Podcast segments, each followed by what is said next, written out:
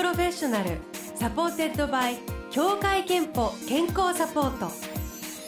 全国健康保険協会東京支部がお送りします。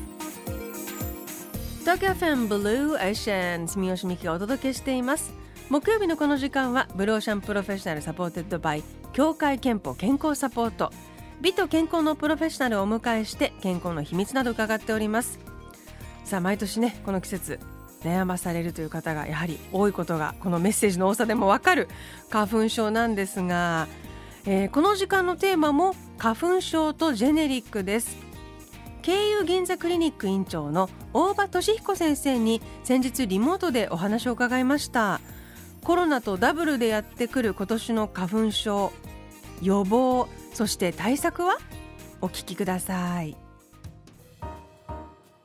経由銀座クリニックはどのようなクリニックですか、はい、あの耳鼻咽喉科がメインのクリニックでございまして、まあ、近くのサラリーマンの方とか住民の方に来ていただく、まあ、一般的なあのクリニックでございます。今年もねいよいよ花粉症の季節がやってきたなと花粉症の皆さんは思っていると思います。ブロー社のスタッフでもあの毎年花粉症に苦しむスタッフがいるんですよね。もう始まってる感じがすると申しておりますけれどもいかがでしょう？あの正直言って2月の中旬ぐらいからやっぱしかなり杉が飛んでるもんですからね、まあ、かなり患者さん増えてるっていうのはありますよね。あの改めて花粉症についてじゃ伺いたいと思うんですけれども、はい、これメカニズムなどこれどんな病気アレルギーなんでしょうか、まああのまあ、花粉症っていうのはですね体内に入った花粉が原因で起こる人間の身体が起こすアレルギー反応、まあ、異物反応なんですよね。で、この反応は体内に侵入した花粉を本人が異物っていう、違うものだと認識してしまって、はい、異物、まあ、抗原っていうんですけどね、に対する抗体を作ってしまうんですね。そうするとまた再度侵入した花粉を撃退するを免疫反応って言うんですけども、この反応が日常生活に支障が出るほど強くなってしまうことがありますね。それはこう鼻水とか出てくるんですね。そういうことになります。はい、日本人でもこう花粉症だという方の割合はなんかもう年々増えているという感じなんでしょうかそうですね。はいはいはい。子供の頃の花粉症デビューの平均はやっぱ7.4歳とありますね。4歳が6歳の幼稚園児、保育園児がやっぱ27.4%とともに多いっていうのは分かってるみたいですね。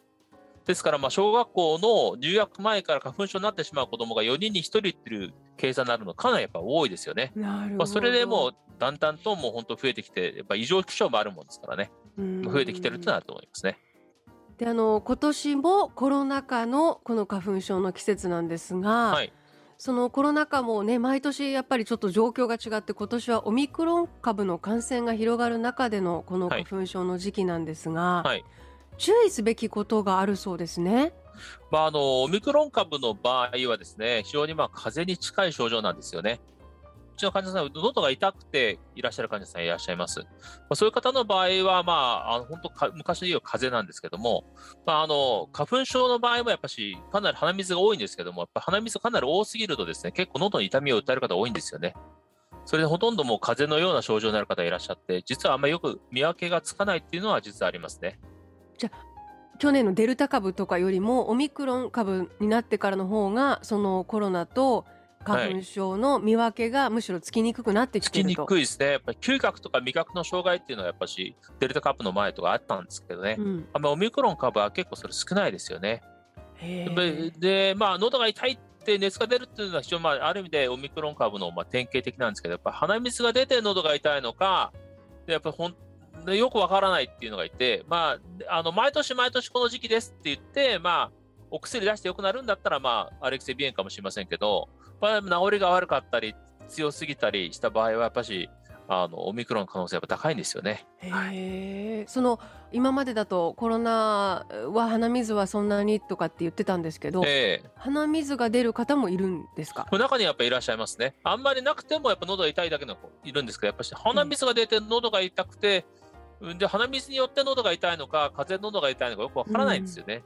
うん、そういう方の場合で調べてみるとやっぱしコロナでしたって方いらっしゃるので、ちょっとこれはあの耳鼻科泣かせのよくわからないですね。ね調べない。はい。あのね、コロナの場合はこう発熱外来に行くみたいなことがみんな常識になってきましたけれども、えーえー、あのそう分からずにその先生のクリニックにも実は来て、えー、実はコロナだったという患者さんもいらっしゃいますか、まあ、中にはいますね。はあそうえーですからあまあその前やっぱ喉の痛みとかを訴える方の場合はちょっと他の方法でね皆さんと隔離してみるんですけども。なるほど。ですからやっぱし喉に痛みがなかったらやっぱしあのまず可能性低いと思うんですけども、うん。まあ鼻水によるの喉の痛みとコロナによるちょっとやっぱし話を聞いて本人見てみないとよくわかんないのいっぱいありますね。じゃあ先生もちょっと大変ですね、今年のこの季節はね。耳鼻科は皆さんでほとんど似てるので大変だと思いますね。あのブロシャの花粉症のスタッフもこのコロナ禍でそういうふうにあの鼻水くしゃみも出る可能性があるというふうにニュースで言ってるから花粉症のくしゃみをするのにも本当に周りに気を使うと話してましたそうですよね。やっぱし飛散してしまうので、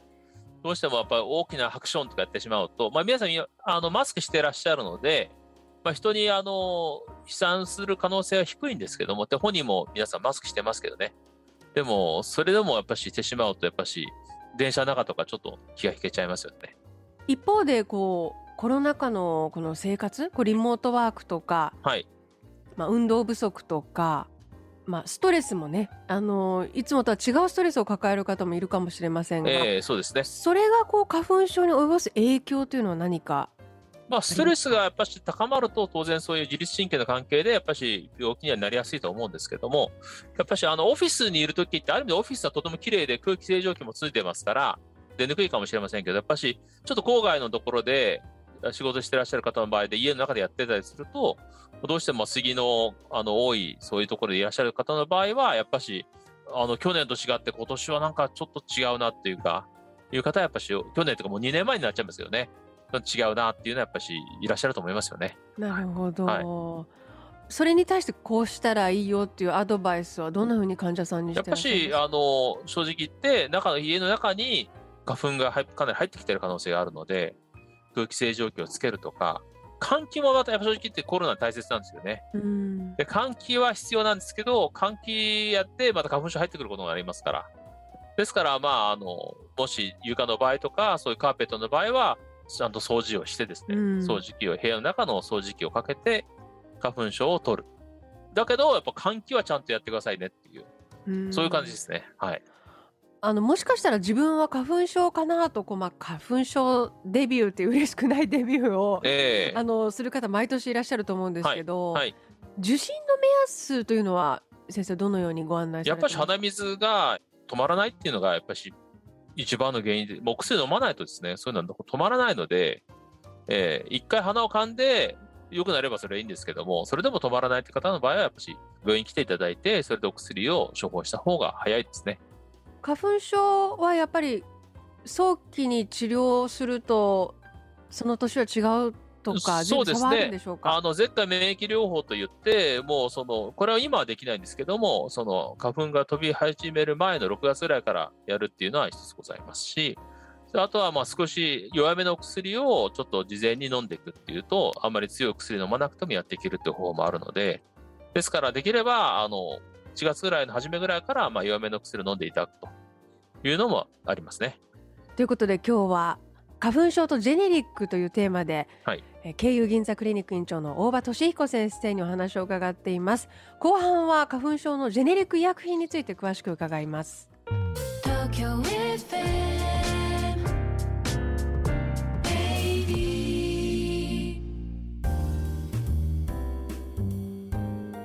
Blue Ocean Professional supported by 協会けんぽ健康サポート。今日は慶友銀座クリニック院長の大場俊彦先生にリモートでお話を伺っております。今日テーマ花粉症とジェネリックということで、まあ、花粉症もクラスの4分の1ぐらいの例えば学校だったら花粉症になってしまうぐらいに今国民的なアレルギーになっていますがそしてこれから、えー医薬品について伺っていきたいと思います。花粉症のジェネリック医薬品これは代表的なものはどんなものがあるんでしょうか？まあ基本的には、あの、よくテレビで宣伝しているアレクラとか、クラチンとか、そのまあそれ商品名ですけども、それのそのジェネリック品っていうのありますよね。ちょっと前まで使われてたお薬、アレルギーの薬のスタンダードの薬が、まあほとんど今ジェネリックになってるんですね。ですから、あの、非常に使いやすいし、値段的にもかなりお安いので、そういうタイプのお薬は、あの、ジェネリックになってるんだと思いますね。効果は変わらないんでしょうか？あの基本的にジェネリック医薬品っていうのはですね、厚生労働省の認可を得て製造販売される新薬と同じ有効成分を含む医薬品なんですね。ですから国の定める試験項目を満たすことで、厚生労働省のあの認可を得てですね、その効果の同等性が認められていると言いますので、ですからまあ、あの同等なあの効果があるというふうに考えてもいいと。何か気をつけるべきことというのはありますか？特にないと思うんですけどもね、特にアレルギーの薬ってそんなに副作用もないもんですから、うんですから、まあ、あの医療費もこれは高騰してきますから、ジェルベック使っていただいて、そしてまあ症状を収めていくというのは、やっぱ国の政策にも合ってるというふうに思ってますね。ジェネリックで思い通りの効果が得られない場合に、はい。オーソライズドジェネリックという選択肢があるそうですね。あの、今、もうオーストラリアジェネリックっていうのはもうあります。これはですね、あの、新薬メーカーから、あの、許可を得てですね、製造した原薬とか添加物とか、製造、製法等が新薬、まあ、先発医薬品と同一のジェネリック医薬品とか、特許使用の許可を得て販売できるジェネリック医薬品なんですね。はそうするともうあの元々の医薬品と本当にほぼ同じものにそうですね。ほとんどあの、まあ、基本的にはですね、あの、比較的に言うと、まあ、先発医薬品と比べてですね、オーストラジェネリックの場合は有効成分が同一、原薬が同一、添加物も同一、製法も同一、製造工場はまあ同じではないんですけども、あの、ほぼ一緒。形状とか色とか味も同一。効能効果も、まあ基本的にはほぼ同一っていうですね。そして、あと、まあ、薬価はまあ4割から5割、半分になりますので、ですから、あの、僕はこれからやっぱオーサジェネリックがやっぱ増えてくるというふうに、これは試すにはどうしたらいいんでしょうか？あの、種類によってですね、あの、オーサジェネリックあるもの、ないものがあるんですよね。うんうんですから、まあ、あの、もしそのジェネリックの中で、オーサジェネリックあるんであれば、そっちの方にしてくださいっていうふうに先生に言って、あと薬局でも処方してもらうというっていうのがあると思います。じゃあ、はい。興味があればかかりつけの医師に相談してみそうですね。ぜひ行っていただいて、そしたら、あの、先生も当然考えてくれますので、それで、あの、そういうのを処方してくれると思いますから、あこれからやっぱし、防災ジェジェネリックの時代になってくるんだと思いますね。えーさてあのブローシャンのホームページではリスナーの皆さんに健康にまつわるアンケートを行っています。で今回は花粉症の治療にジェネリック医薬品を使用したことはありますか？と問いかけました。回答は「はい」が73%「いいえ」が27%となっています先生この結果どうでしょうか？ジェネリックの場合って名前がですね、なんとかフェナ、フェクソフェなんとか人、なんとかさんとか出てくるんですよね。ピンとこないんですよね、これがね。うんうんまあ、そういうのあると思うんですけども、でも正直言って効果としてはほぼ同等ですから、ぜひ皆さん使っていただいてですね、やっていくのが、もうこれからもだんだんだんだんもっとより増えてくると思いますね。えー、とこんな質問やメッセージも届いています。ゆゆさんラジオネームの方から花粉症のジェネリック薬品は使ったことがありません。医師に提案されたことがないからです。ジェネリックがあるなら使用したい。というようなあのこんなこれからはもう結構処方で使えるようにはなってると思うので、まあ、大体これからアレルギーの薬レベルで与えれば、まあ本当にジェネリック処方して多いと思います。ちょっと先生にぜひ相談してみてう、ん。先生のご意見も聞いていきながら、まあ、処方するのは医師なので、その先生自身のやっぱしそのか考え方もありますんですけど、よく相談してみて処方してもらったらどうでしょうかね。えーそしてポプサブローさん。花粉症ですが薬が苦手なんです。副作用があるかな。眠くなったら嫌だなとか考えると飲めなくなりますコロナ禍になりマスク生活を送っているからか昨年は花粉症が全く出ませんでしたあまあ、あの実はですね、僕もそう思ってて、結構マスクしてるから、アレルギー性鼻炎減ってるかと思ったら結構いるんですよね。でこういう方の場合、結構マスクをして、あのない方、本当ラッキーだと思いますね。結構いますね。まあ、部屋で、まあ、あの結構あの仕事する方って、特に私があのいる銀座地区って、皆さん大体家であの仕事してる人多いんですよね。うんでそういう方の場合、やっぱしマスク外して家でやってますからね。ですから結構思ったよりも、あのマスクもしてますけど、結構多いっていうのは印象ですね。はうい。んそしてラジオネームまさまささん花粉症のジェネリックを使っています医療費削減になるからですといただいておりましてやっぱりこうやって使ってる方もねはい、それがやっぱこれからのやっぱ主流の考え方だと思いますね。うん。先ほどあのね、あのクラスの4分の1のお子さんがっていうようなお話も、ええ。4人に1人という話ありましたけども、あの子育てしてる方はその子供さんがね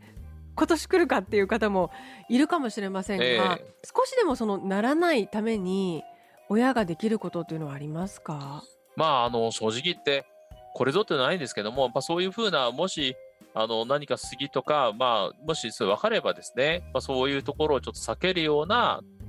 何かの貢献を、まあ、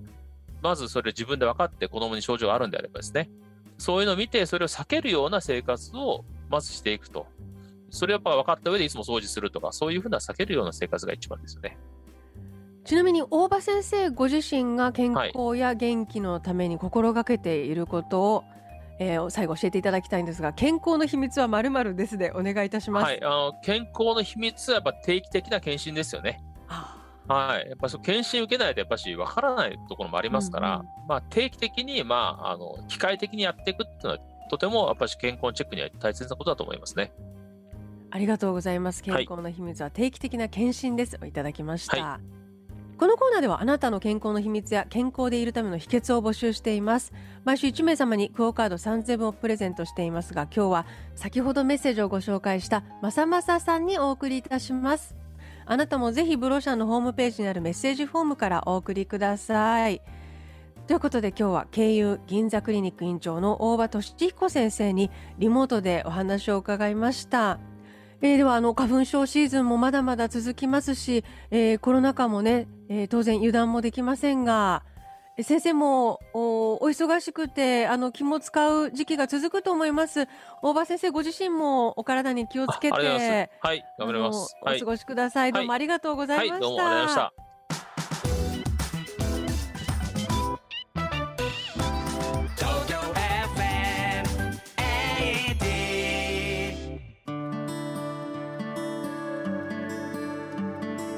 あなたの健康をサポートする協会憲法東京支部からのお知らせです。くしゃみや鼻水が止まらない。原因は風邪ではなくアレルギーかも。アレルギーの原因は春先の花粉ばかりでなくハウスダストやペットの毛など一年中身近にあるんです。アレルギーの治療にはお薬の定期的な服用が欠かせませんがそういったお薬にもジェネリック医薬品を使うことができます。協会けんぽ東京支部ではジェネリック医薬品の利用をお勧めしています。ご希望の際は医師や薬剤師にご相談ください。 Blue Ocean Professional supported by 協会けんぽ健康サポート。全国健康保険協会東京支部がお送りしました。